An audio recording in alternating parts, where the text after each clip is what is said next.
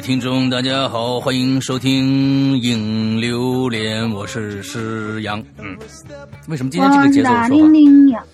好吧，那个啥意思？呃，为因为我非常非常的兴奋啊，非常非常兴奋，因为这个星期呢，我们将迎来一个非常重要的一个日子。呃，过去的《鬼影人间》，去年刚刚改名的《哈喽怪谈》，我们已经八岁了。我们今年会，呃，这个过我们的八周年的纪念日，就在三月二十一号周六的那一天。但在这一天呢，我们会有两大事件在这里要必须要跟大家说。首先呢，是我们周六晚上会有我们从其实从四周年开始，哎，五周年开始就一直在做的一个这个跨夜直播啊。跨夜直播，那个晚呃周六晚上二十一号周六晚上的八点一直到一点之间，我们会有一个跨夜直播，在这里边我们会请来很多的老朋友跟大家见面啊，跟大家让他们给跟大家讲讲他们的故事，还有呢我和大玲玲一个故事，还有我，呃在用了很长的时间最近啊在做的一个东西，也算是一个给大家的一个惊喜吧。呃，现在不方便跟大家透露。现在世界上除了我，没有任何人知道这件事情。所以呢，谁想知道这件事情到底是什么的，请大家一定关注二十一号晚上我们在花椒直播的这个呃《扬言怪谈》里面的这个这个跨夜直播啊。到时候我们也会在我们的各大的群里边，还有我们的这个呃新浪新浪微博里边发这些链接什么的，大家注意一下。哎，这是第一件事情。第二件事情呢？呢，是一个嗯，跟大家息息相关的啊，占便宜的事儿啊，就是我们会，对，我们会在二十一号、二十二号，也就是本周六和周日两天做我们的会员促销，请大家注意啊。嗯，现哎，会员促销两天的会员促销之后，这两天我们会打八折，也就是说原价二百三十八的这个这个会员，我们。呃，现在购买的是一百九十八元，一百九十八元，完了之后，请大家一定注意。但是呢，只有这两天时间，早了我们不卖啊，超过了啊，那那我们也不卖。不是不卖啊，是原价啊，就就恢复原价啊，就晚了也原价。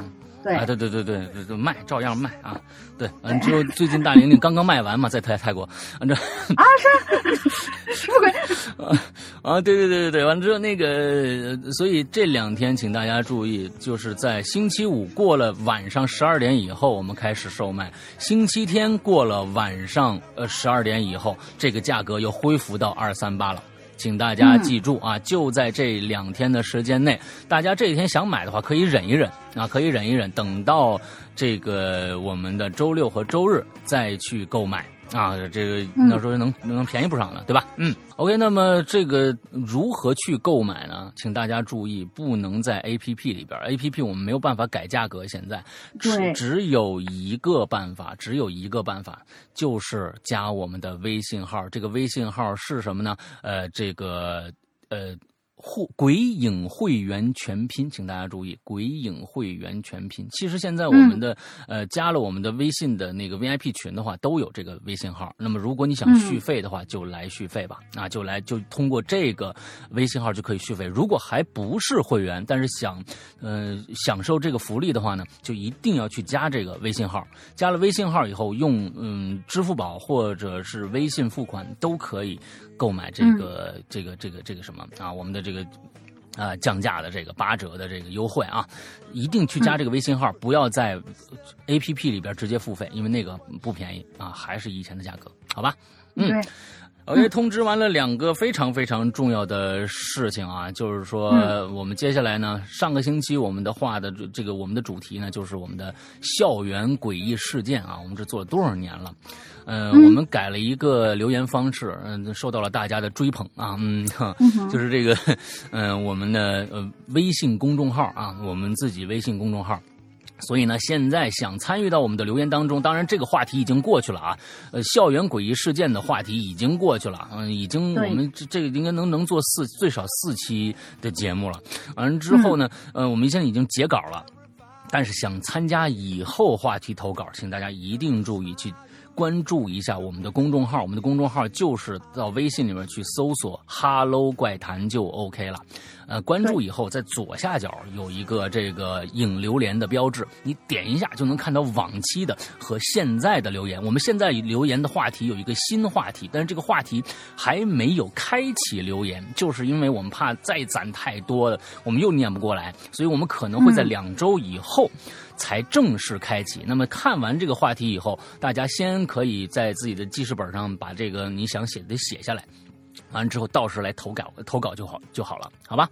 大概就是这样。而且我要提醒大家一下，因为因为上一次大家能够看到我们的主页里边那个小菜单里面，除了当时的写的那个本期榴莲，还有个往期榴莲。往期榴莲我是给大家打开的评论区的，但是那个评论区其实如果你把你把你想参与的那个话题说，哎呀，我着急要写呀，我我我倾诉欲很强啊，你在这儿写是不作数的，你知道吗？对，就是那个底下，那个底下仅仅是让大家啊，对这期呃，比如说啊，我我终于被念到了，我好开心，然后我我吐槽一下，仅此而已。呃，真正要留言的地方呢，还是等到下周一，哎，呃，差不多就是下周一吧，下周一的时候。我们把那个话题的评论区打开，然后你就可以畅所欲言了。哎，也不是畅所欲言，三楼之内结束战斗。啊，三所谢谢大家。对，也就是三层之内，一千八百字以内。对，每一层楼最多只能写六百字啊，因为他们的限制啊，只能写六百字，所以大家注意一下这个。嗯，那三楼之内必须结束战斗，要不然太长我们没办法啊。像这一次这个校园诡异事件，有人写了八层。那个那太高，我们上不去啊！太高，我们上不去，我们我们就不费那个劲了啊！太高了，我们得看一下这个故事要如果特别好的话，可能以后能够呃改编成一个其他的一个什么形式的我们的节目，放在会员专区也好或者哪儿啊，完了用这样的一个方式吧，请大家一定啊惜字如金啊，嗯，对，惜字如金。其实呢，你你你你短的，我们倒说不定特别愿意念，就是一共五个字儿啊，哈喽怪谈。啊啊！底下又一层，哈喽怪谈真棒啊！呃，这个哈喽怪谈特别棒，我们这肯定念。我跟你说，嗯啊，对对对对，好吧，嗯，我们接着来看看我们的今天啊，那我们大家校园诡异事件第二集啊，咱们今年的第二集，春季第二集，看看大家又在讲一些什么样的故事吧。来，第一个，好的，第一个同学叫，你看我们现在这这这一一串全都是。就不常见，但是一说啊，我已经听了三年了、五年了，这些鬼友真是炸出好多老鬼友。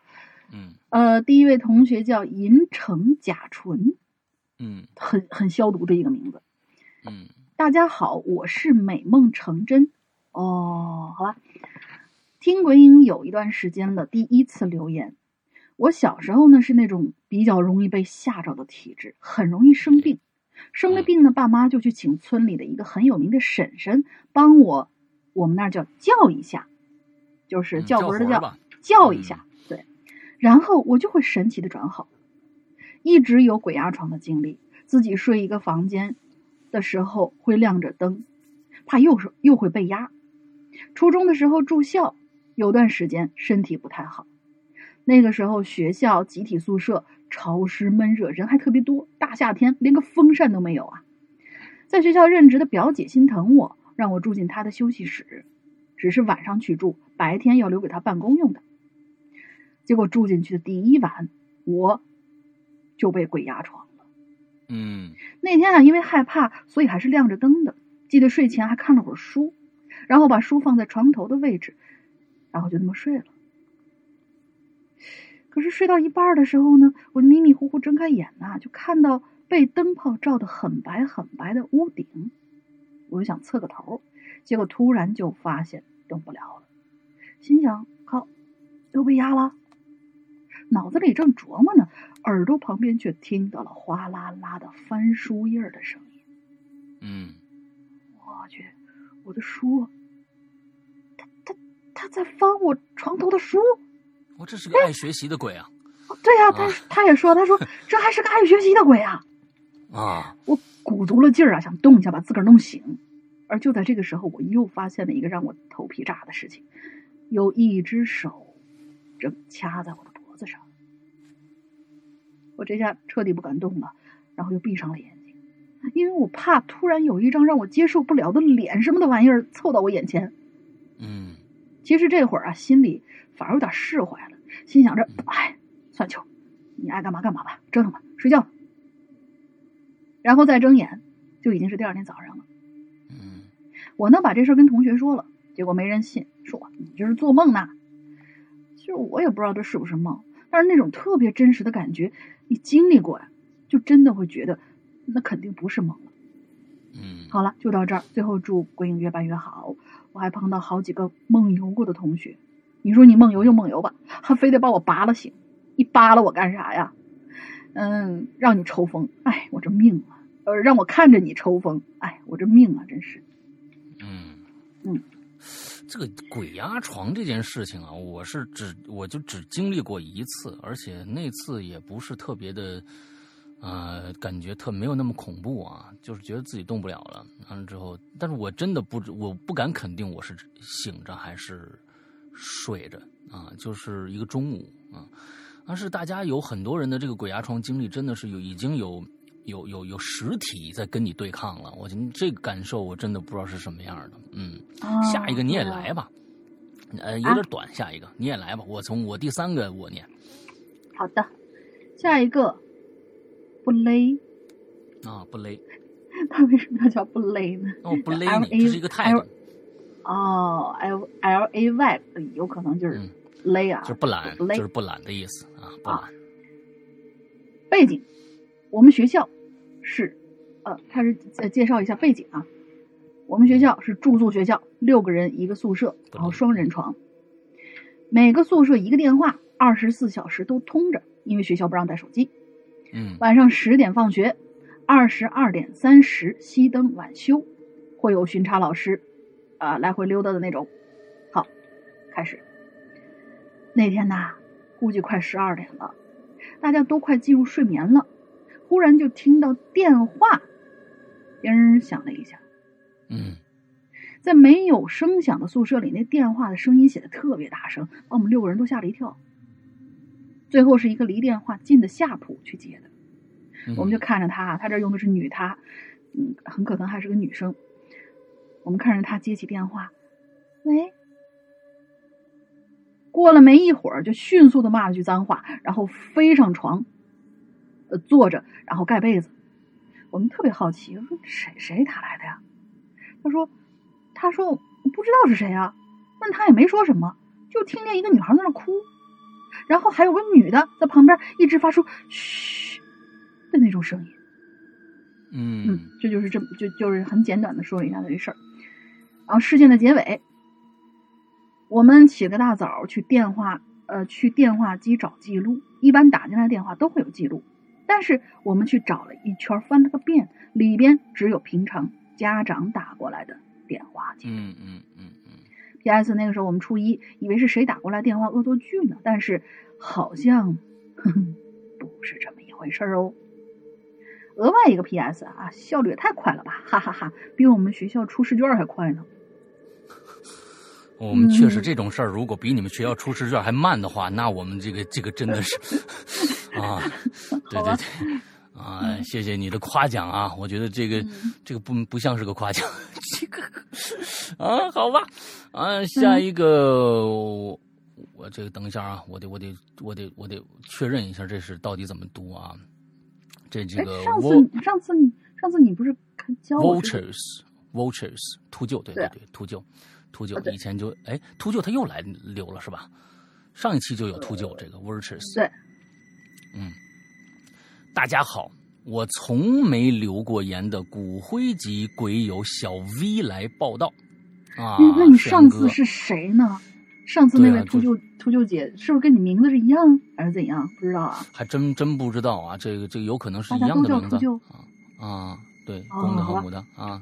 一窝，石阳哥，我很久之前还画过您一张小时候和妈妈的合影，您还记得我不？哎，我知道有这个事儿，但是是谁画的我已经不记得了，不记得也没关系，不用太内疚哈。哎呦，这这搞得我搞得我好内疚，好内疚。这个这个真的画的我还绝对记得，但是谁画的我已经忘了啊。第一次留言，发到微博上面让大家看一下。哎，对你，你，你，你和那画儿，你那画儿还在不在了？我当时你是不是在当时的这个百百度的那个那个那个什么呀，论坛里边留的呀。啊，完之后，我现在是真的没有这幅画了。你要是有的话，你你看看通过什么方式能不能发给我？啊，你你是你是这个 VIP 吗？你要可以发给这个这个这个咱们的那个 VIP 的管理员，啊，完让他发给我也行，或者你用我微信直接发我啊。第一次留言略显激动，下面切入主题啊，我这个呢不属于灵异事件啊。就是学生时代让我印象比较深的一件事儿，想起来呢就拿来说说。嗯嗯，当时我们初二刚开学，班上新转来一女生。哎，这女生的名字呀，我不记得是哪两个字儿了，但是第二个字谐音呐和“鬼”相近。哦，我大概知道是哪个字儿了。老师上课叫她名字的时候，啊。还被某些同学嘲笑过，我这里呢就叫他小白吧，因为他长得比较矮，还特别白，白到几乎没有什么血色那种那种程度。嗯，他第一天来上我们班上课呀，表现的特别的拘束内向。班主任在讲台上介绍他的时候呢，他也是全程低着头，根本不看大家啊。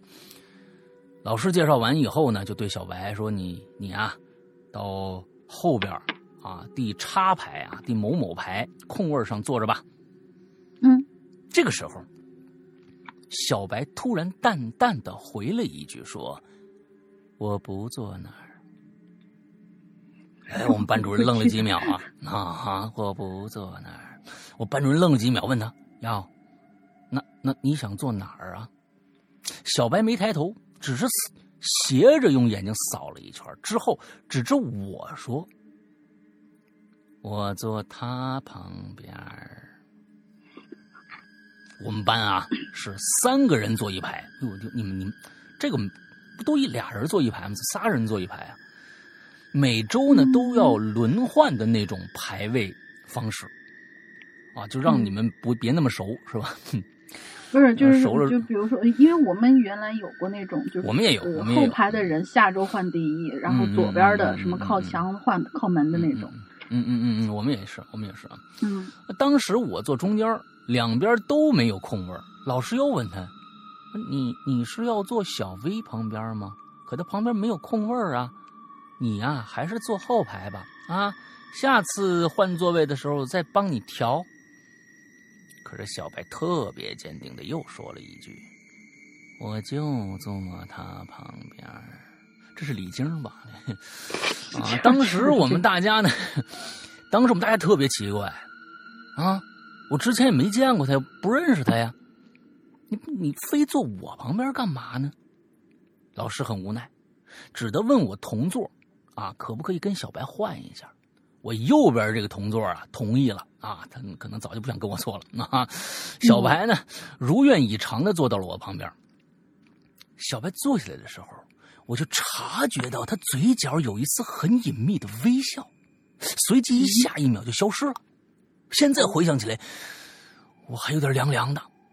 嗯，这小白某些行为啊，确实比较诡异。比如啊，他看人的时候，你不管是平视还是仰视，都是保持着头不动，只用眼睛瞅的姿势啊，头不动啊，他不是抬头往高看。他是把眼球放上翻，应该是那样啊，嗯，再加上他身高啊比一般的这个同学矮一些，基本都是需要抬头才能看到别人的。可是他从来不抬头，只是靠这个眼睛使劲往上翻，盯着对方。还有啊，他几乎从来不跟男同学说话，有男同学走过他身边，他也是特别厌恶的表情。有这么一次，某个男生下课的时候。无意坐到他座位上，啊，和前排另外一个男生说话。小白当时不在，他回来的时候呢，看到这一幕了，上前二话不说，伸手就掐着那男生的脸蛋子，深深生生的把这男生的脸掐紫了，疼的那个男男生直掉眼泪。小白掐完还恶狠狠的说：“让你再坐我的位置。”嗯。小白呢，跟我坐同桌的时候也没消停过，很少跟我说话。老师讲课他也不听，好多次啊，我用余光看他，我发现呢，他总是盯着我笑。他还喜欢上着课呀，突然就抱住我的右胳膊，把头靠在我肩膀上。哦，我天哪！或者是抓着我的右手往墙角上撞。我觉得他就是来找你的。我跟你说啊，我开始还假装生气，瞪他两眼呢，叫他好好听课。可我发现啊，他依旧我行我素。我就我就别别说啥了啊。他抓着我的时候呢，我也真的不太敢动。后来老师啊叫他不要影响别的同学听课，又给他换了座，我的右手才得以保住。啊啊，他有写写个括号啊，说我开玩笑的啊，他也没有很大力用用很大的力气去撞啊。嗯，下半学期放假回来，我发现啊，我们发现小小白就没来上学了，老师说他又转学了。就在我们大家都渐渐遗忘这件事的时候，某一天自习课。班里突然来了一个中年女人，自称是小白的妈妈，语气非常不好。班主任见状，就赶紧把这小白妈妈带到办公室去了。有好事的同学，他跑到办公室门口偷听，就听着小白妈妈喊说：“我们家孩子之前非要上学，我让他上学，以为他能开心点，病情会好转。可是现在更严重了，是不是你们班有人欺负他呀？”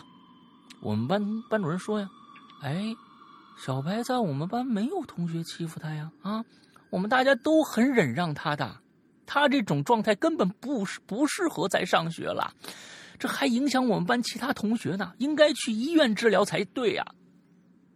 哎，后来我们知道了，小白比我们大两岁，原本应该上高中了，但是小白的爸爸脾气很暴躁，总是打他训斥他，小白中考没考好。啊，他爸呢让他再复读一年。有一次呢，他们班的一个男生跟他借笔记，还笔记的时候被小白的爸爸看着了，就说小白早恋，又把他打了一顿，还把小白的笔记本给撕了。从这个时候起，小白看见男生就躲得远远的，心态也逐渐发生了变化。啊，诊断患了抑郁症。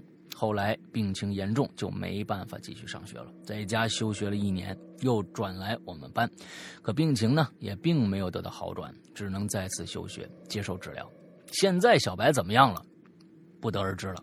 不过呢，还是很令人唏嘘的。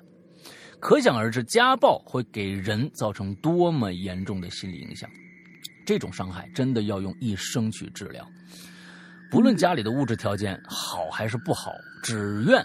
我们所有人都能生活在温馨和睦的家庭里，啊，完了之后，这个，呃，今天就写到这儿，还有故事，下次再来分享。爱你们，嗯，好吧，我也爱你，嗯，秃鹫太太，嗯，秃鹫小姐啊，我就我觉得这个呃，现在的，嗯，咱们前其实前段时间我就跟大家说，嗯。前段时间特别火那个电影叫《小丑》啊，今年这也是大热的一个电影啊，我并不喜欢啊。就是说，其实这个这个片子里边讲的小丑，就是他有一种病，就是看到别人就要笑，他控制不了。但是你最后他因为别人的冷漠，完了之后他，呃，各种各样的冷漠，完了之后全世界的全世全全宇宙的冷漠，造就了他到最后孤注一掷啊，去杀那个人也好，或者怎么着也好，完了之后他最后变成了小丑。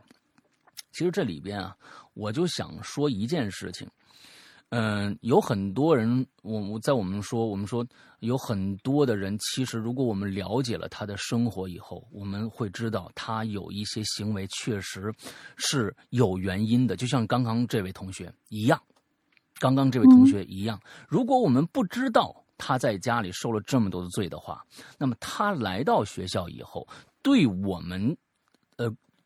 我们不了解的情况下，就跟小丑一样。你说一个人忽然对着你大笑起来了，你是躲着他远远的，还是跟他 更加的亲热呢？人性就是这个样，你改变不了。这个不能怪其他人，这个不能怪其他人。就是说我怎么对你敬而远之？因为你实在太奇怪了，我要保护自己，我害怕。这个没有办法，这个没有办法。但是这就是症结所在了，就是还是家长。从心理学的角度上来说，一个人的原生家庭对于一个人的塑造是有多种，是个非常非常一个一个基础的一件事情。就是说，你现在长大了以后，很多的生活习惯和你的心理的建设，都是因为你可能刚从刚生下来一直到你八岁之间，那个时候就已经已经定型的一一些事情。为什么好像好多人说，哎，我我现在的怎么好像？重蹈覆辙了，很多人的感情生活好像重蹈了覆辙。当年他不愿意看到父母的那些、那些、那些东西，在他的身身上，他和他的伴侣之间的这个相处，跟他小时候烦的他父母那个相处方式是一模一样的。其实这就是原生家庭带给你的伤害。所以，真的，如果现在的家庭你生了一个孩子，请好好对他，请好好对他。你和你的伴侣。相处方式一定一定是用从一个好的方向去引导孩子，那样这样的话，你的孩子才真正能够健康成长，并不是说他去报了多少补习班，报了多少艺能班，他才能变成一个多好多健康的一个孩子，并不是这样的。心理上心理上的建设，没有任何的外界的一个才艺可以去去修正，只能靠家长从小的培养。搞给他一个真正好的一个健康的一个心理的一个一个环境啊，这个我多说几句，就像这个小白一样，嗯，我们没有办法去，我们没有办法去要求其他的在班里的孩子对这样的一个每天这样一个跟你相处的这样的一个孩子，更拿出更多的爱心，我们没有办法去去让其他的孩子去对他好，因为其他孩子害怕呀，这个没有办法，但是家长。在这里边起到是最重要的一个一个作用。你家长还要来质问孩学校为什么要要对我的孩子这样，但他们没有从内心去想，就是我们在家里面对这个孩子，其实早就造成一个更多更大的伤害了。对，所以我想我想在这里边说的一些一些事情啊。那当然，我是认为一些可能看上去行为怪异的孩子。其实，我觉得又从另外一个角度，如果家长能够引导孩子不要太鄙视这些可能心理上或者是智力上有问题的孩子，或者生理上有缺陷的孩子，这是家长应该去做的。另外一面的家长就应该告诉孩子说：“哎。”你不要太那什么，因为他一定是有一个我们不知道的一个一个故事。这个故事可能我们一生都不不知道，但是这个那个故事可能伤害到了他，他才能变成他才变成现在这个样子。所以我们不要再去继续伤害他了。我觉得这样的家长的教育是很重要的啊。我觉得这这些其实都是非常重要的一个一个一个过程吧。OK，好，我们下一个来，下一个我们很熟悉的老爸东东。他这儿有一个小标题啊，叫“传染”。嗯，虽然校园诡异事件一直是之前的《鬼影人间》、现在《哈喽怪谈》经久不衰的话题，但因为自己没有读过全日制的高中和本科，也非常羡慕那些可以住校的我的同学们。嗯，这也是我最大的遗憾了，所以一直在校园题材上嘛，没东西可写。而道听途说的一些事情呢，感觉也是泛泛之谈，也没有什么可写。直到去年夏天，我初中的好友阿翔来上海出差，哎，算了，还是叫他阿尤吧。呃，最近群里抽大姐之风盛行，为了避免加入此行列，这里还是用好友的姓氏。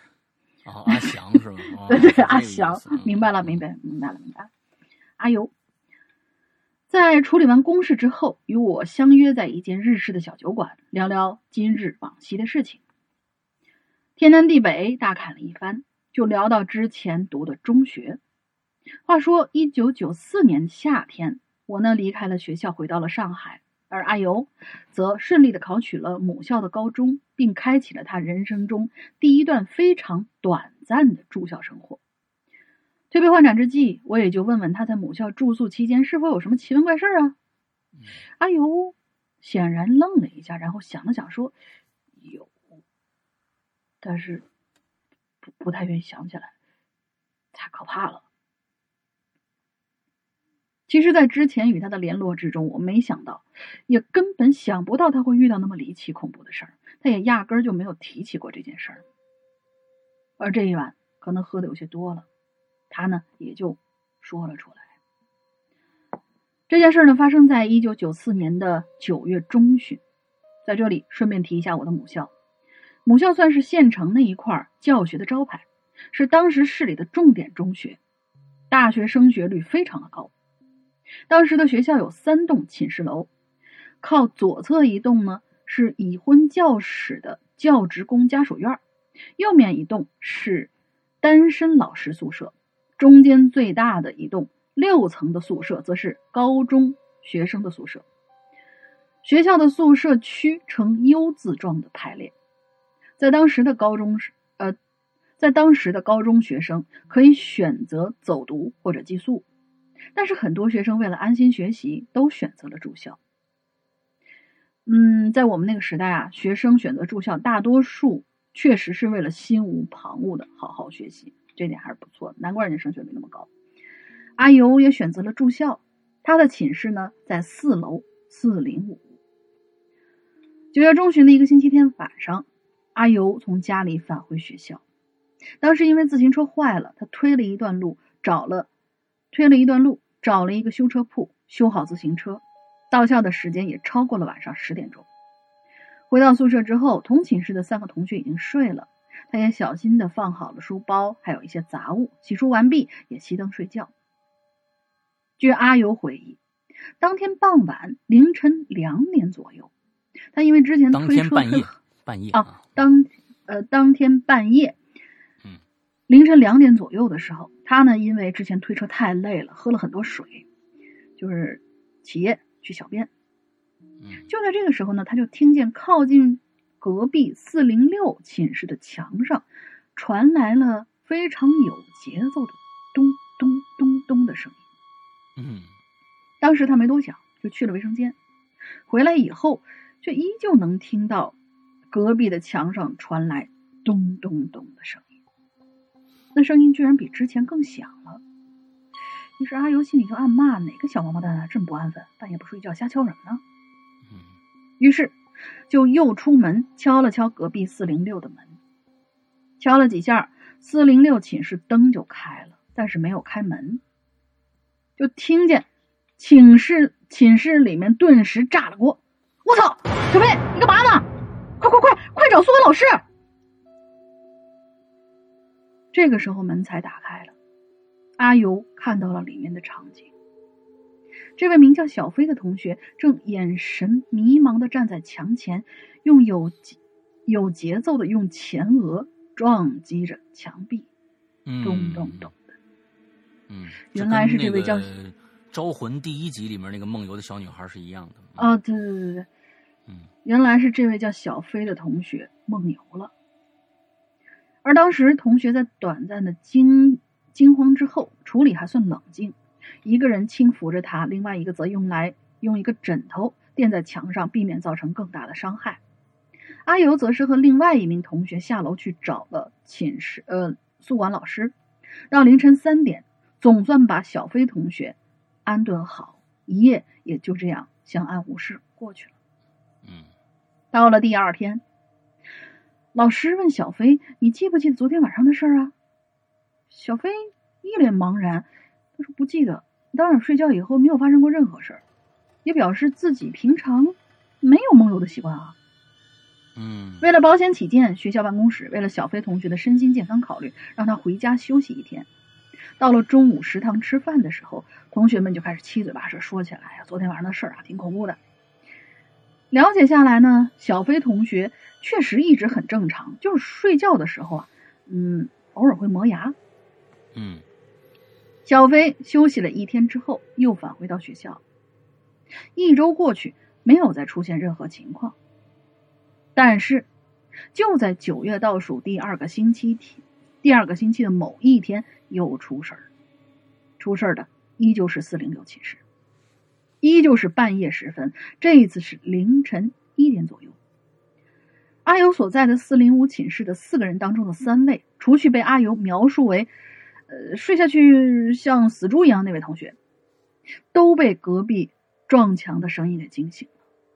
撞墙声比上一次更大，而且感觉是几个人一起撞墙。我天哪！我我我起有有有有点毛感觉，哎呦我天哪！呃，这这这这个还挺那个什么的。于是阿优就锤醒了那位死猪同学，另外两位则是惊慌失措，找来了宿管老师、门卫大爷、保健老师。宿管老师拿钥匙打开了四零五的门，当日光灯被打开，里面的奇景当真是让人不寒而栗。只见四位同学齐刷刷的站在墙跟前，用前额猛烈的撞着墙。小飞和另外一名同学的额头已经明显的渗出血了。此时，保健老师表现出了出震，呃，表现，呃，出了，啊，表现出了震，啊，表现出了镇静镇静的一面。安排包括阿尤在内的另外六个人轻扶住四位同学到床边坐下，自己则是为两位额头出血的同学包扎。但此时，阿尤又说了一个非常瘆人的细节。我靠！四零六寝室四个人坐下之后，能清楚的听到他们四个人的磨牙声，而这磨牙的声音似乎都是整齐划一的。照他的说法，当时他们在场的几个人都是通体冰凉，浑身冒冷汗。这他妈什么情况啊？这是！哇，这个这个这个太恐怖了！我的天哪！对，这太刺激了。第二天，学校方面。决定立即让这四位同学回家休息一周，四零六寝室暂时封闭。据阿尤说，当时学校还找来医院的防疫部门来消毒，但其实这种做法挺走进你大爷的。新冠病毒，你撞什么墙啊？你这是。那四位同学回家以后，四零五寝室的阿尤他们几个啊都挺慌的，他们在想，不会是有什么不干净的东西吧？于是他们四个也向学校申请，这一周也不回学校住了，各自回了家。过了一个星期，四零五和四零六两间寝室的同学都回到了学校。学校方面也了解到这四位同学在家中并没有发现梦游的情况，但为了安全起见，学校方面将原来四零六的四位同学分别安排到了另外的四间寝室当中。原来在四零六的寝室同学，现在所在的四间寝室每天晚上都会安排老师在门口值值守，而四零六寝室仍旧不予启用。但是你们以为这样就完了吗？哼，老师们当时也是这么讲的。原本以为这样的妥善的安排就可以相安无事、天下太平，但是现实的情况，当天晚上又出现了。当晚十点，学校统一。熄灯之后，时间是晚上十一点左右。某间寝室的老师打开寝室门，想看一下四位同学是否已经睡下。当他打开房门，拧开手电筒的光束，四个人都躺在那儿。但是这位老师的冷汗还是下来了。他听到四个同学一起在磨牙，齐刷刷的。老师强作镇定，退出门外，马上让另外三个老师打开寝室门看，结果是一样的。当天晚上，四间寝室的十六位同学在十一点钟左右集体开始磨牙。当时这四位老师就慌神了，其中一位老师就下楼到舍管那里打电话给校长，校长马上让老师把四个寝室同学都叫醒，自己和校办、联防队的人赶过来。然而电话还没放下，楼上就炸开锅了，因为。四个寝室同时发出了重重的撞墙声，门打开了，大家也猜得到情况。四间寝室十六位同学在集体撞墙，然后整个四楼灯火通明，很多同学都惊慌失措，然后就是整栋楼的灯都相继亮了起来。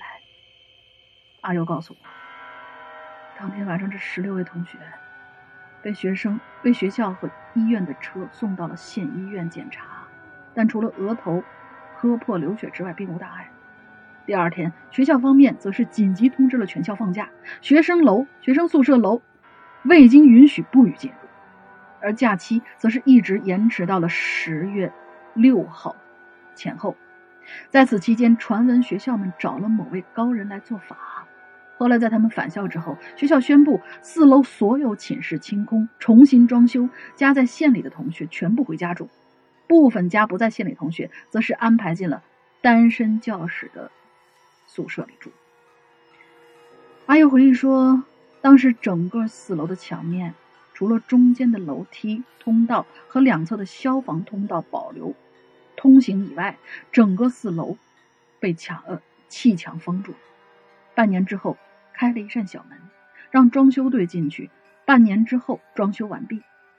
这个时候，他们发现四楼的楼梯口的地面上镶嵌了一幅太极图，而整个四楼的走廊、水泥护栏每隔一米都雕着一座小石头狮子，护栏内外也都是太极图。原来的四零六寝室和相通的四零七，一直到四幺二寝室都打通，改成了一间小的图书室，而且原来四零六寝室位置挂有一面铜镜，之后原来的寝啊，而且原来四零六寝室的位置还挂上了一面铜镜，之后原来的寝室也重新开放，学校再也没发生过怪事儿了。嗯啊，听着阿尤的描述。就感觉这件事情太离奇恐怖了，这所学校也是我的母校哎，之前啊却从来没有听说过有什么恐怖离奇的事情发生，而这一次的事件，则是因为名叫小飞的同学磨牙梦游撞墙，接着同寝室的四个人集体磨牙梦游撞墙，然后把他们安排在不同的四间寝室，同时十六个人又同时发生了同样的情况，这会是传染吗？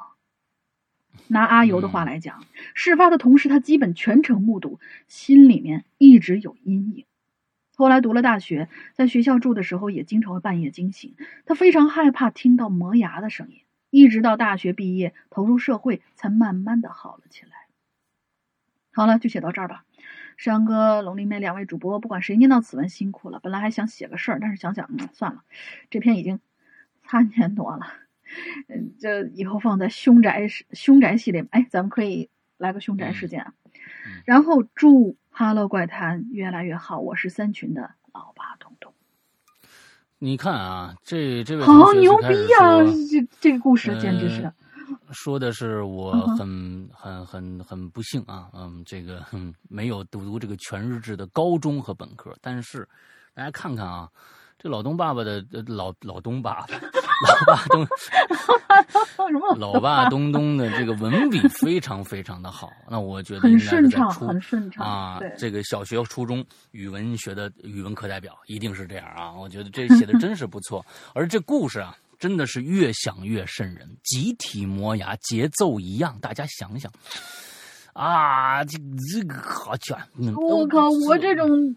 经历过大风大浪的人，刚才都一身一身你经历过什么大风大浪？我就想问问你。就前两天，我跟你说，前两天我我这儿真的又出现了一个问题。你知道我家不是养了那个花枝鼠吗？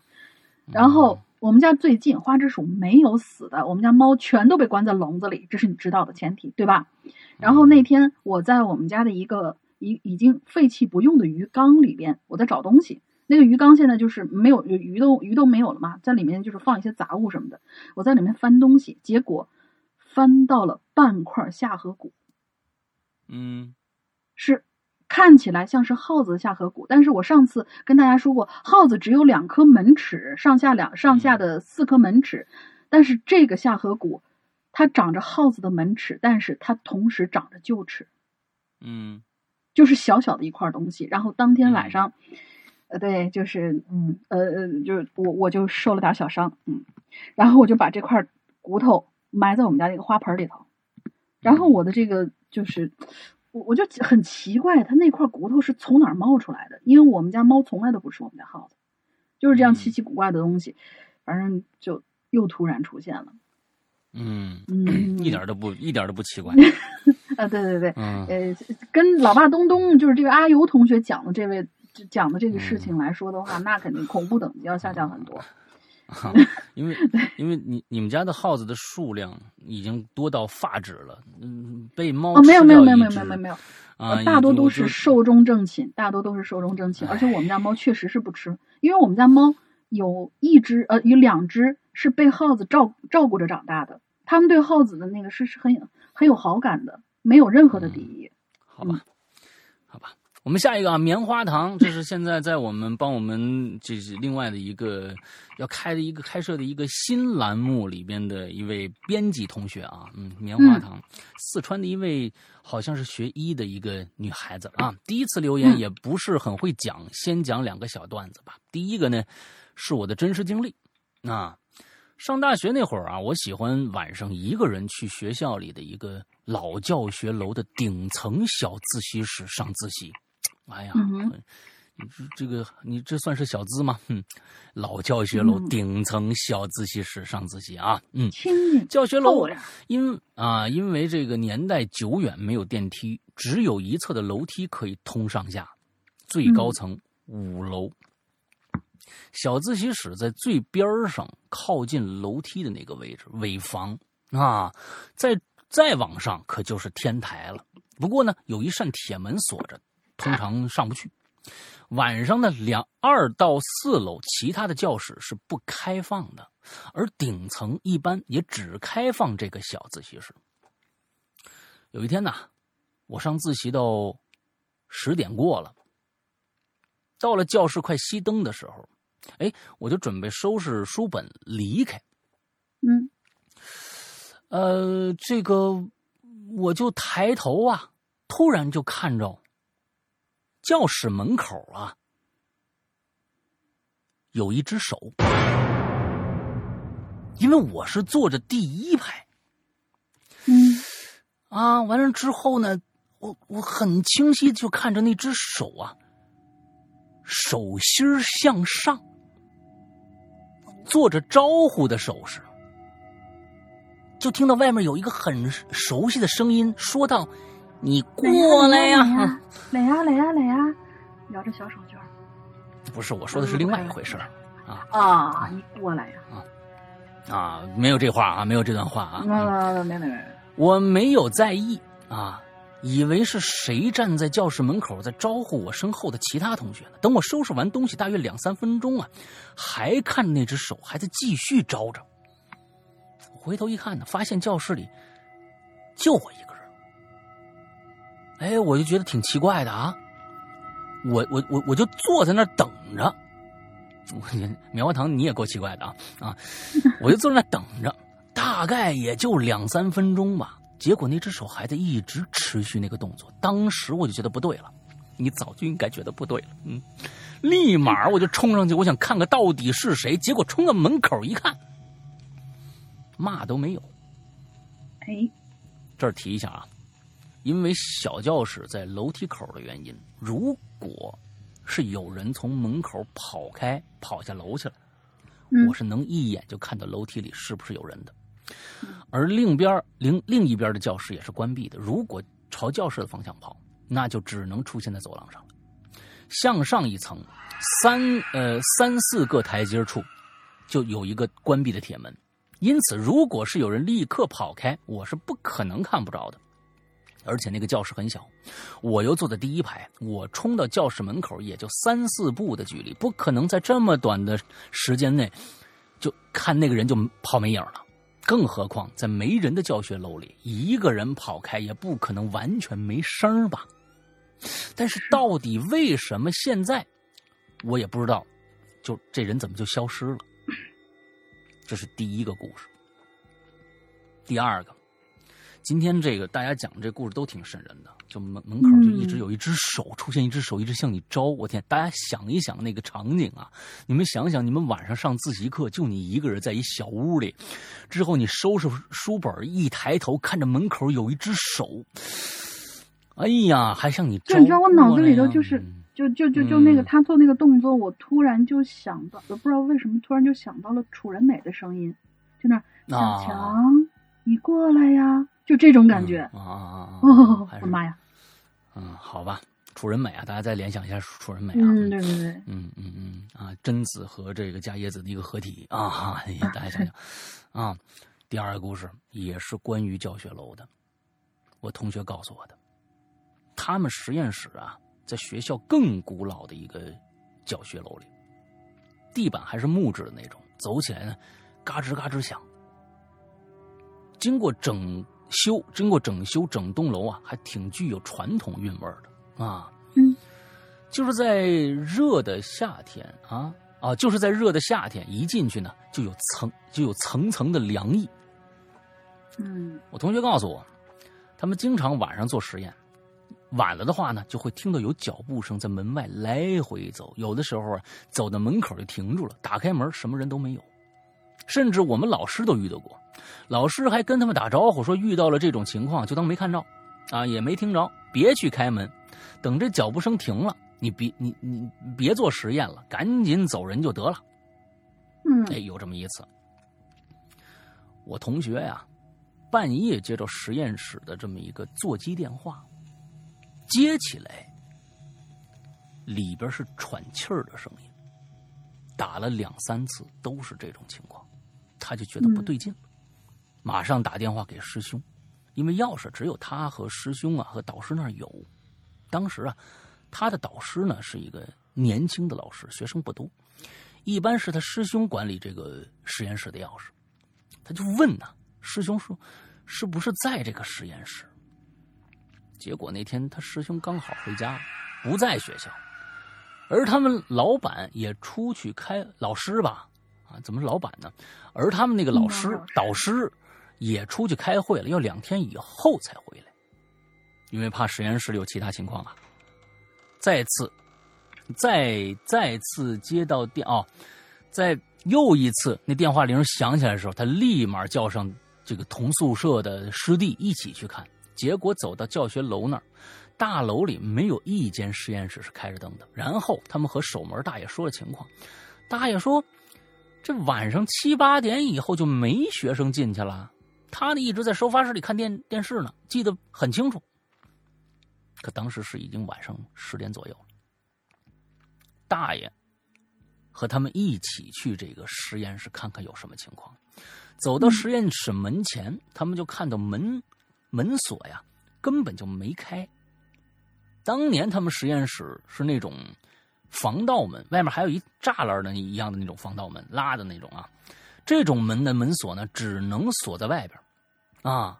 这个锁，这个锁锁着，就证明了实验室里不可能有人。然后呢，就这么巧，实验室里的座机又响了。他们就站在门外，隔着一扇门，里边依然黑黑暗一片，什么动静也没有。仨人就这么站在门外半天没动，直到电话挂断。我这同学本来胆儿挺大的，但那会儿啊，他也没勇气去接那个电话了，更没勇气打开门去看个究竟。我告诉你，一般自称自己胆大的人。胆儿都不大，啊，这是一个反向，他是缺什么，他就故意说什么，他没自信，其实，嗯，啊，你像某些人说什么我经历了什么风浪和经历了很多风浪，一般没经历过什么风浪。我告诉你啊，啊，三个人，你不能这样子，三个人后来啊，就这么回去了。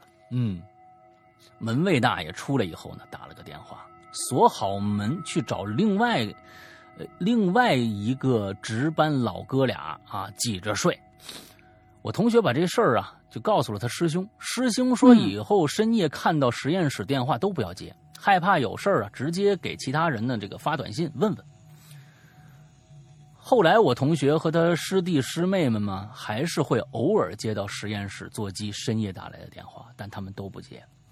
再后来，他们毕业了。再没接到过电话，现在怎么样了也不知道啊。再后来他们毕业，他肯定接不着电话了。嗯，就不用写了啊。嗯，这些比较离奇，但不还不算恐怖。我们学校最凶险的是发生过在学校主教学楼主干道那儿死了俩人晚上没的，第二天早上被学生发现的。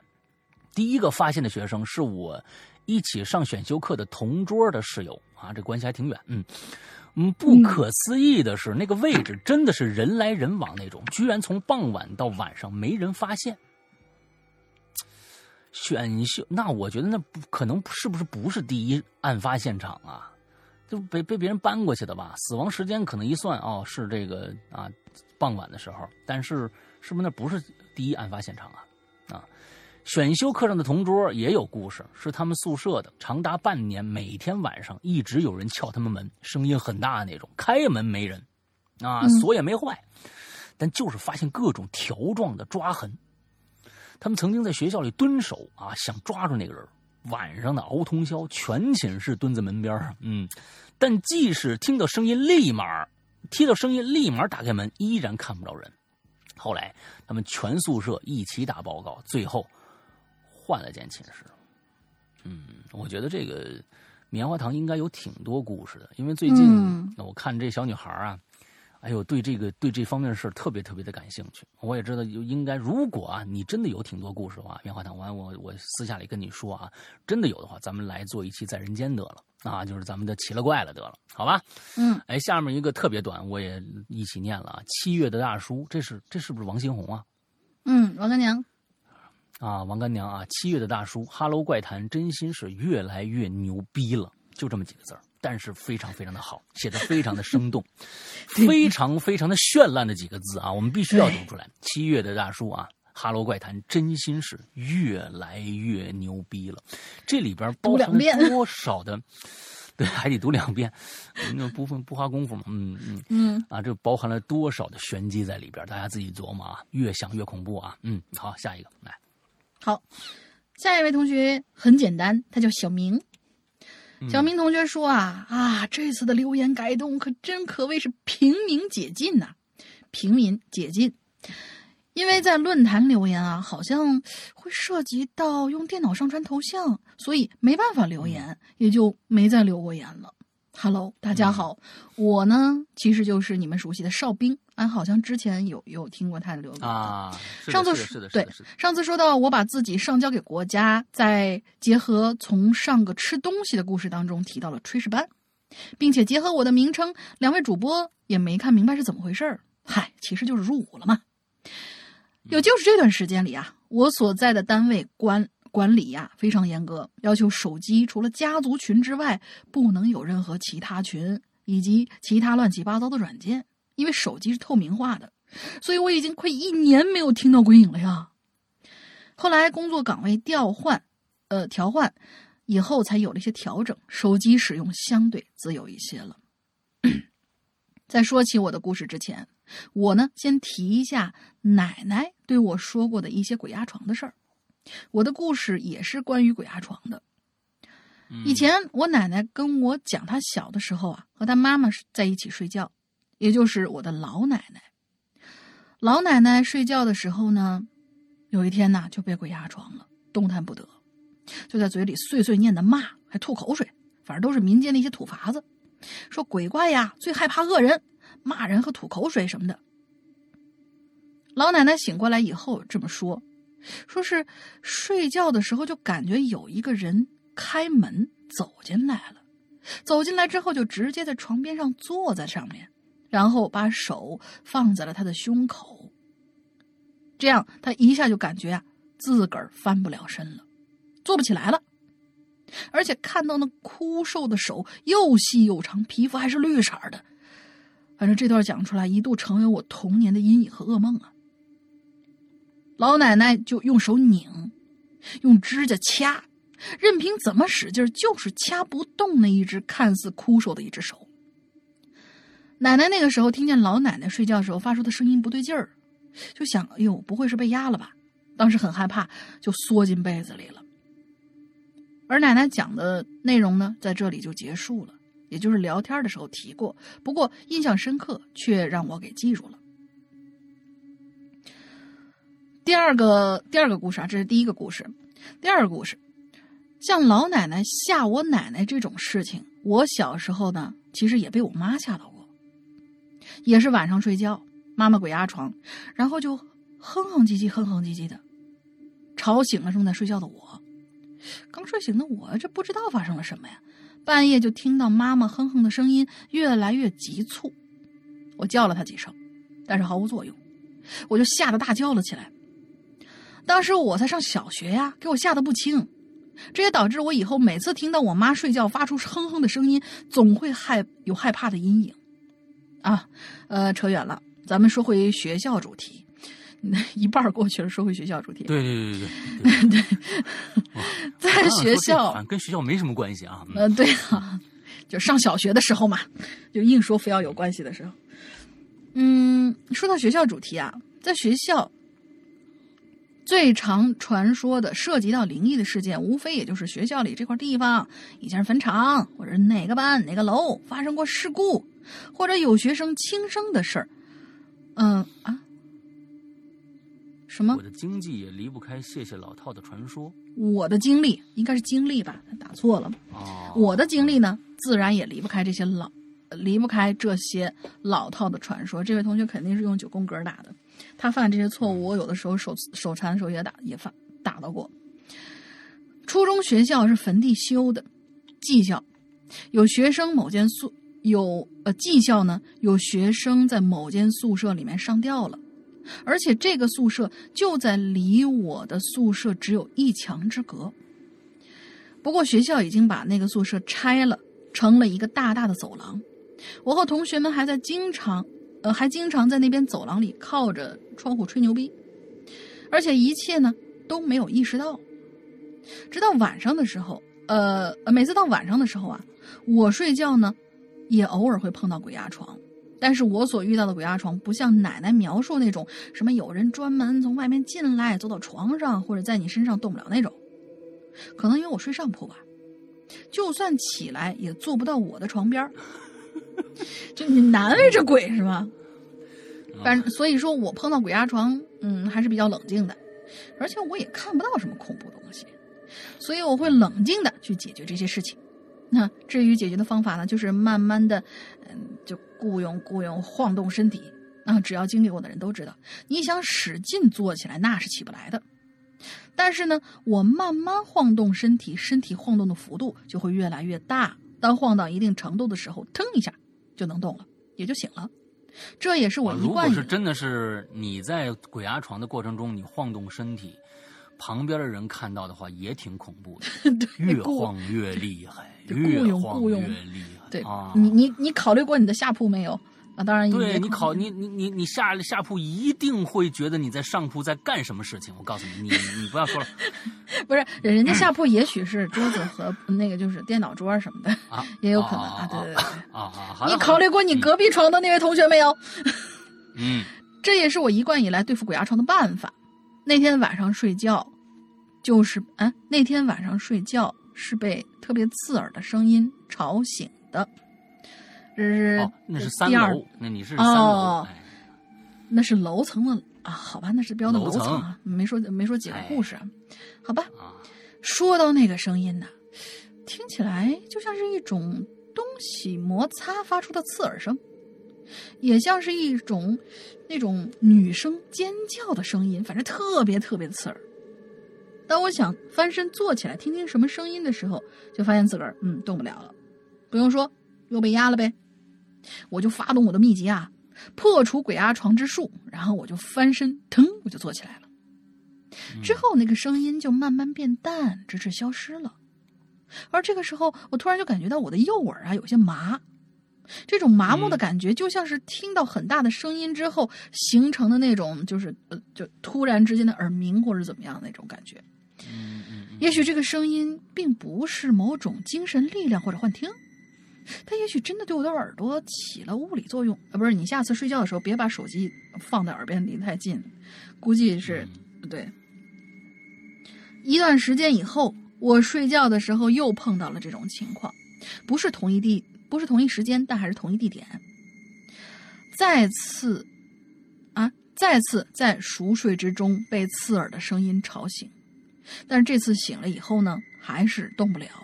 还是能听到那种尖锐刺耳的声音，在我耳边响着，仿佛有一个人从远从远到近对着我的耳朵一直尖叫，声音越来越大，越来越刺耳。而我这次，呃，这次去却，呃，这次却没有打算尝试自己叫醒自己，而是想看看这货接下来到底会干点啥。我就听听那个声音啊。越来越尖锐，越来越大，啊，这个时候都已经快要到达一个临界点了，而我呢，就又突然听到了“砰”的一声，那声音就又像潮水一般的退下去了，然后这个时候我就发现自己能动了，而且是真真正正的醒了，我就呆呆的躺在床上，就仿佛能听到右耳。噗嗤的一声，就像那什么东西漏了气儿一样。鬼放屁，呃，不要搞。就就就刚才那尖锐的声音，其实是他闹肚子的声音。嗯，反正这次耳朵嘛更麻了，而且好像听不清声音了。这次是真的听不清了。反正这只右耳啊，直到现在都还是听不清楚声音，就像耳背似的。这是在学校遇到的诡异事件，但是万万没想到，竟然给我造成了物理性的冲击。我的右耳初中得到呃呃的时候得了中耳炎，去医院，医生说已经不可能恢复正常听力了，嗯，只能尽力帮我看。我靠，这个这个还是很恐怖，就是上升到现实，而且是对自己有了物理伤害的这种。我跟你说啊，确实还挺可怕。有可能是这样的一个顺序，他已经得了中耳炎了，不知道。早就得了，人家旁边的这这位这位好兄弟啊，看着就告诉你，你得中耳炎，赶紧看病去吧。我要我都看不下去了，反正就是这个你啊叫，你听不着听不着啊？你觉得是不是麻？你剁你也麻，你知道吧？你完了之后啊就给你叫，你叫你就啊，我这哎我耳朵有问题了。才去看的病，我跟你说，要不然就可能就就听力尽失了，你知道吗？哎，我们说不定还得从这个方面感谢这个好兄弟啊。我觉得也有可能是他的那个耳朵里边的一些部件产生的一些，确实是幻听，但是呢，就就其实是脑子和结合那个就是那个什么听什么那个耳耳骨之类的东西吧，产生的一些什么反应，其实是病病理反应。其实我觉得，你比如说，你比如说，也很很正常，大家我估计所有人。都做过这样的梦，如果你这天晚上水喝多了，你你你憋尿，一定会梦但是呢，对，你在梦里就是梦找厕所，怎么都找，而且到了厕所你也你也尿不出来，因为你在梦里有个有个机制，你你有机制，你说你不能，你你你大脑有两两层啊，一层告诉你你现在躺在床上你不能尿炕。啊，这么大了不能尿炕。第二层呢，就是你确实想上厕所，所以你就梦里面就反复找厕所。估计所有人都梦过这个梦。嗯，这个你今你你说你你所感受到的耳朵这样的一个一个一个感受，说不定也是在做梦。对，就是你的耳朵已经很难受了，有已经里面有些杂音了，让你在梦里边感受到了这样的一个诡异的东西。我不知道是不是啊，我只能是呃试着走进大爷看看。对对，也有可能这种可能嘛，对吧？嗯。对对对对，而且你觉不觉得刚才那个他说那种突然什么东西临界点砰的一声，特别特别像耳膜是不是受了什么伤的声音？然后就开始对，然后就开始听不清楚了。对，就是可能颅压就是导致了这个耳朵从里边给他的一个一一个冲击的那那个那个感觉。我我不太了解啊，我是这么分析的，因为我这不是什么鬼？因因因为我我我有一个那个就是。掏耳朵的那样的一个小东西，它是可以是可视的，它是能够看清楚你耳朵里边哪哪儿有问题什么之类的。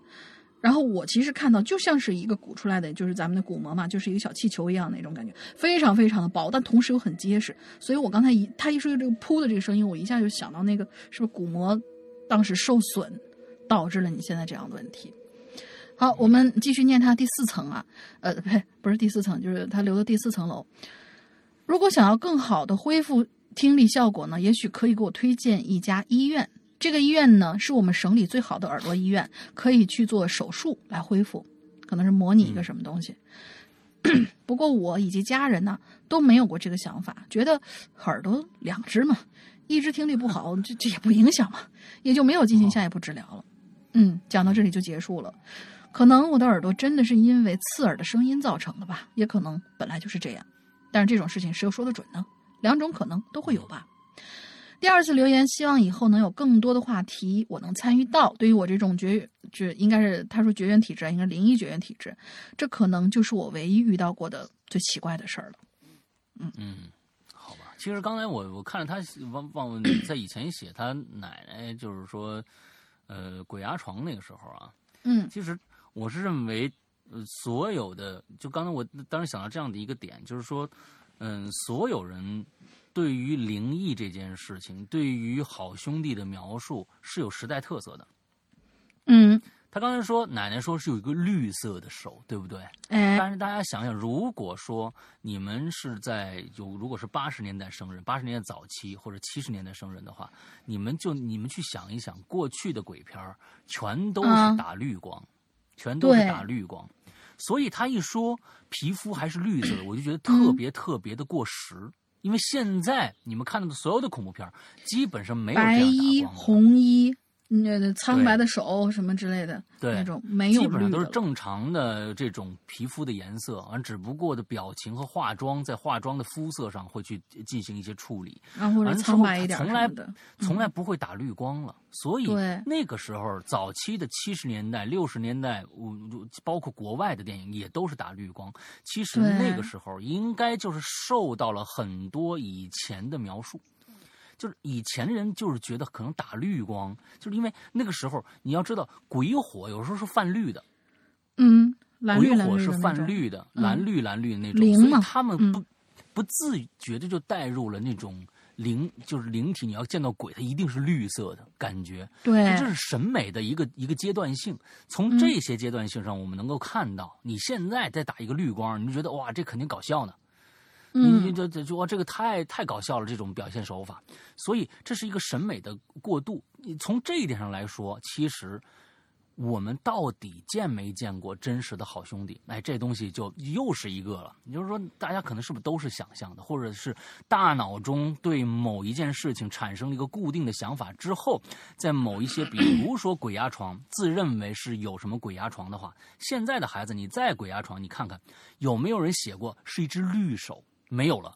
嗯，对不对？基本上说、嗯啊，没有这个绿色的灵体，哇，绿色的手，因为他觉得那个太 low 了，那那个那个感感觉太老式了，所以他们想的都是贞子那种黑影，对，完了之后惨白的手，完了怎么样？所以这些东西我们嗯，对再想过来的话，你们想想，到底是不是被鬼压床了？哎，我我们我们呃不妨做这样的一个设想啊，这是只是我刚才就通过那个那一小段的描述的一个开脑洞啊，我我说的肯定不不不是最正确的啊，一定不是正确的，但是大家可以通过这个想象一下，为什么现在我们见不到绿色的鬼了？以前随处可见，大家看那个以前的那个《聊斋志异》那电视剧里边的所有的鬼出来，啊的都是大绿光，而且会有那种现在没有了呜那那那那那种嗯声音，一定会有。嗯，但是那个声音其实现在用起来啊，也挺恐怖的。那个声音当时是用那个调频的那模拟那个那个那个那个那个模拟器做出来的，它一直拧那个频段，让那个频段一直呜。一直在拧那个东西，做出来那个声音挺好玩的。嗯，哎，你们如果没有见过、见识过那种，就是什么，就是那种以前最古老打绿光的那种鬼啊，嗯建议你们去看一下，呃呃，就是蓝天野、傅艺伟他们那一版的。封神榜》里边有两个场景，那是我小时候短暂一段时间里的比干掏心是吧？呃，不是比，还不是比干掏心，是掏完之后，就当时他受到哦伤害的时候，我没有觉得很害怕，但是有过那么几次、嗯是来找他拿着心这。呃，对。嗯，对，来找这个，呃，是纣纣王遇见过一次，然后文王梦梦见过一次，是梦到自己的儿子打着绿光，嗯然后那眼睛就是现在看起来非常非常拙劣，但是那个时候真的很恐怖，给给人感觉。嗯嗯，眼睛从那个里面就是那个越睁越大那种感觉，打着绿光，一阵烟儿，嗯。然后那个人就走进来了。有两次，嗯一一次是伯邑考回来的时候，一次是那个姜皇后回来的时候，都是那样的一个绿光的那种感觉，大家可以去去体验一下。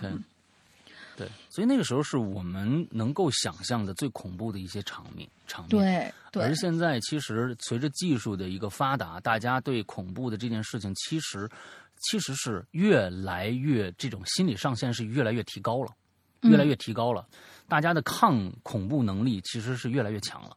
嗯，随处其实那个那个东西，其实到现在，其实随处的各种各样的电视剧和电影，经常能看到那个时候的级别的一些东西。但是现在好像感觉啊、啊血腥啊或者怎么着的，对吧？以前没没做没法做那么血腥，现在随便一个电影，只要是就有就那那血溅的什么这个那的，对现？在来点那个就是什么什么呃呃叫叫什么来着 jump scare，或者说是来点那嗯种就是突然给你哗泼血那种都。好 low 啊！这片子一看这、嗯这场景，觉得太 low 了啊！当然除了林中小屋，手撕鬼子呀什么的，那个多暴力是吧？嗯，好，来来，那后面两个都我的吧，你刚刚那太长了。好，千羽灵现在这样太好了，嗯，六年的老鬼友从来没留过言，身边没太多奇怪事儿，有也不是很贴题。如果有机会，我再来留，好吧？嗯，行，千羽灵，我等着你啊。对，我们上次等那，我们上次等那是谁来着？我们上次也等了一个人。啊也等了一个人啊。嗯，好，最后一个啊，这千羽灵最后一个特别特别新，这个名字啊非常非常生动的一个动词叫拉，嗯啊叫拉。哎，也不一定啊，在在那个埃及文明里面，拉是太阳神的意思。哎呦我天哪，这个东西你你你不你 那意思意思多了啊，意思多了。咱就非得往这那个什么方面，反正好。动词上面。今天今天的臭大姐，今天的臭大姐就是摄像哥对。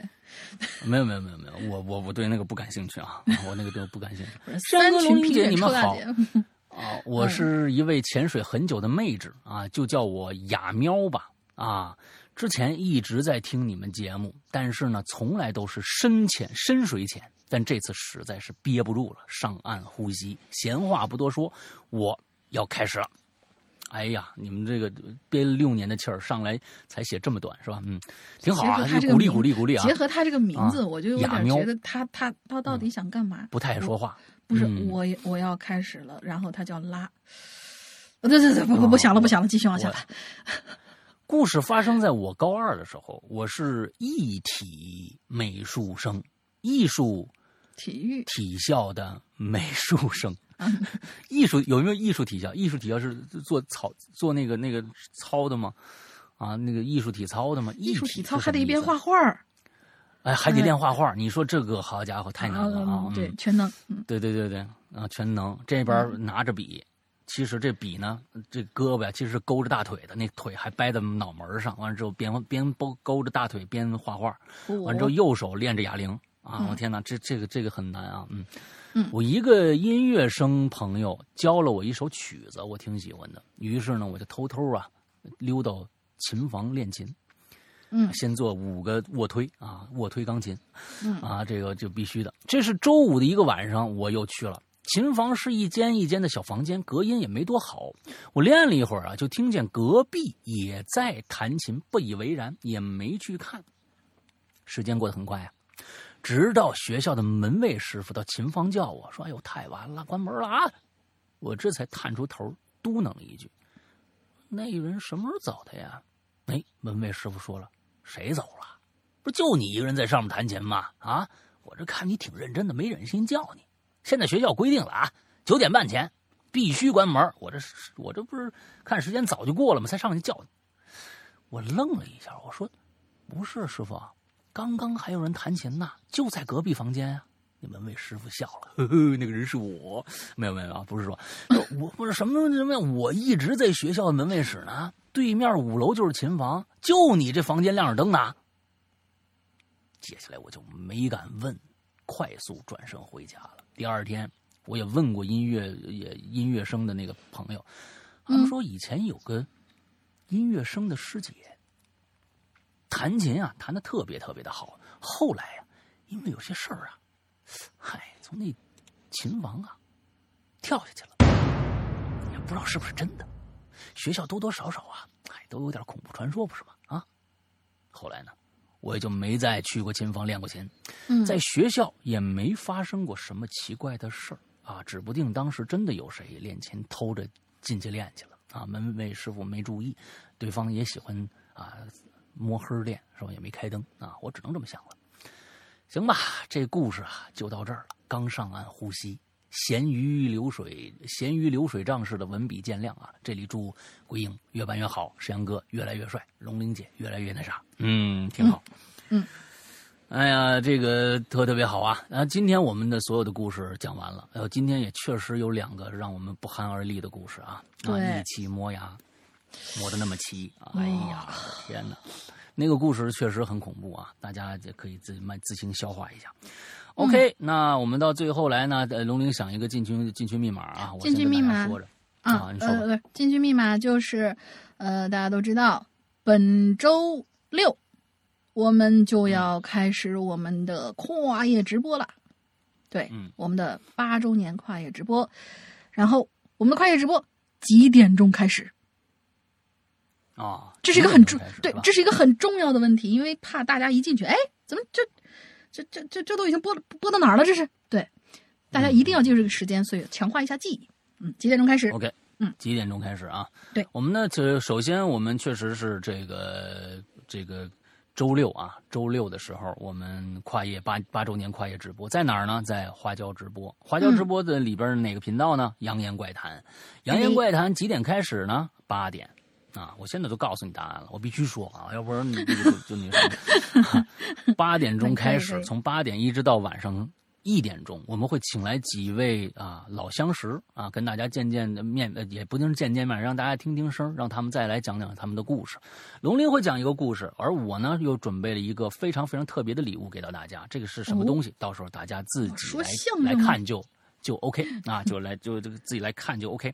嗯，之后这个呃，我们在星期六，也是二十一号和二十二号这两天会进行一个会员的打折啊，请大家想买会员和正正好要续费的朋友，一定记住，这就这两天，一共四十八个小时，在之前我们不会降价，在之后我们也不会就会调回原来的价位，请大家一定在这两天之内。来进行购买，好吧？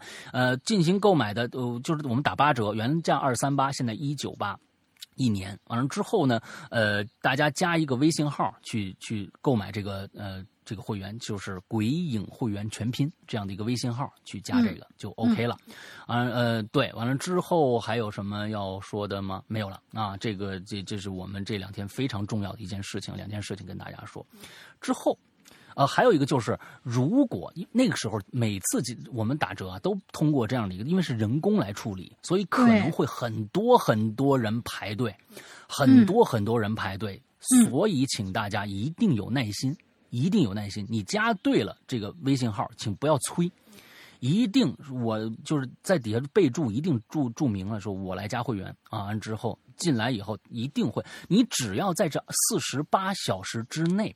加了这个微信号，上面因为有时间的，你即使我们处理这个事情可能处四十八小时之内处处理不完，那么即使你超出这个时间了，也会给你加的，请你放心啊！只要你在这四十八小时内申请就作数，你这个之后你再申请那就不作数了啊！好，大家就跟大家说一下这个。接着呢，我们就来顺顺理的就来说一下我们的这个。会员每次都会说啊，我们的会员呢只在我们的 APP 内啊才能购买啊。这个会员呢就是我们的 APP 呢就现在还没改名字，还是以前的名字“鬼影人间”啊。完了之后呢。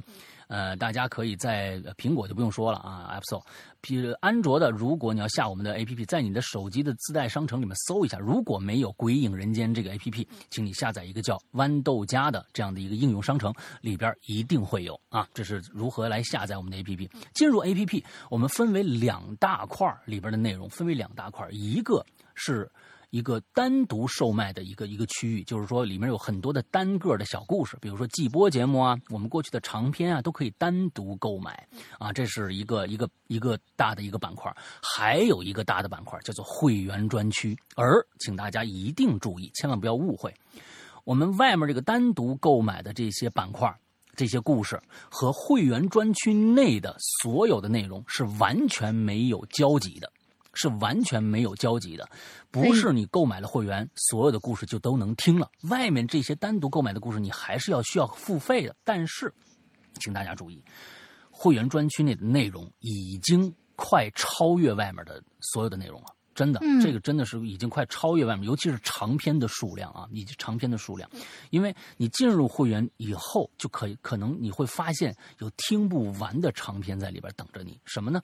呃，有是是呃，《长安十二时辰》一百零二集，大玲玲的我这这是我的大玲玲的这个呃河神和这个这个这个这个这个坏小孩啊，也是紫禁城的啊，这个犯罪。嗯，这个无证之罪的应该是系列的这个第三部啊，第三部对。完之后，这个是呃坏小孩完了之后，还有我们所有直播内的，呃，就是我们所有直播的内容的剪辑、录音剪辑，只有会员才能收听。之后这里面包括什么高智商犯罪的第三、第四部，啊，包括紫禁城的这个呃长夜难明，还有包括刚刚他结束的一个叫低智商犯罪哈。之后呢？对。还有比如说十四十四分之一的全本，一共五部，还有《屌丝道士》一到六季，完了之后还有什么啊？各种各样的长篇吧啊！我们现在已经算不过来了啊，我算不过来了。之后还有大玲玲的长篇，刚刚的结束的第一部啊，就是我在泰国卖佛牌那些年这个第一部，现在正在更新的密闻啊，嗯啊秘藏密藏这样的一个、嗯一个一个故事。密藏这样的一个故事也在在里边更新，请大家记住，这些所有的内容只在会员专区放出，而就算过了多久，这些也是会员专享，它不会跟放出来在外面售卖。啊，外面售卖完了之后也只只只有会员才能听得到。现在所以说你买了会员以后，嗯、你有非常非常多的内容等着等着你去听，还包括我和大玲玲的专区啊，每周更新一期节目，跟大家聊一聊，呃，一些好玩的事儿啊啊，一些好看的电影、游戏、音乐啊什么之类的这样的。还有一个叫秘呃，还有一个叫怪藏的这么一个栏目，每周也是更新一集，呃，一集非常有意思的小故事。所有这些都是会员专享。另外，这是百分之八，在会员专区里边，这是百分之八十的内容全都是会员专享，还有百分之二十的内容就是有一个非常非常的超前提提前的收听量的这样的一个功能，也就是说，这些百剩下的百分之二十是会拿出来单独售卖的，会变成外面的那些单独售卖的产品。但是你在会员专区里边，如果正这些故事正在会员专区更更新的话，比如说现在我们正在更新第十季，但是如果我们单独拿出来售卖的话，可能是第十季更新全部更新完了以后的，可能半年以后，我们可能才会拿出来单独售卖。那么那个时候，我单独拿出来售卖的时候，你在会员专区就听不到了。但是你如果在更新期间，正在更新第十季期间，这个故事就属于你了，你不用再单独去购买了。也就是说，这一年里边所有的故事，所有的故事，不管是要会不会拿出来单独售卖的故事，全都属于你了，在这一年里边。那么我们还有一个非常贴心的啊，就是说我们在一年以后，比如说你不续费了，这些故事也不会看不到。会一直跟着你，你始终都可以收听这些节目啊！嗯你不续费也能收听这些节目。OK，这就是我们会员专会员的专区的一个介绍。另外，如何去购买？很简单，苹果呃呃安卓用户，如果你有支付宝的话，直接购买购买我们的石羊曼尼里面那个代币就可以就可以了。呃，这个但是你如果没有这个支付宝，只有微信的话，请用下面这个方法来购买。苹果用户啊，我们希望你也用下面这个方法，因为苹果公司会拿走百分之三十啊，跟我们分成，会拿走百分之三十。另外，呃，另外，如果你已经购买了会员，想进我们的 VIP 的微信群的话，也用下面这个方法。什么方法？就跟刚才我说的一样，去加那个微信号“鬼影会员”全拼这个微信号，我们的英子会热情的为你服务。OK，嗯，这就是我们的呃整个的这个呃关于会员的一些呃方式方法吧。嗯，那大玲玲还有什么想说的？没得了。没有啦，那好啊，嗯那今天的节目到这儿结束，祝大家这一周快乐开心，祝《鬼影人间》和《哈喽怪谈》八周年八岁生日快乐，拜拜。生日快乐！星期六大家千万不要迟到哟，拜拜。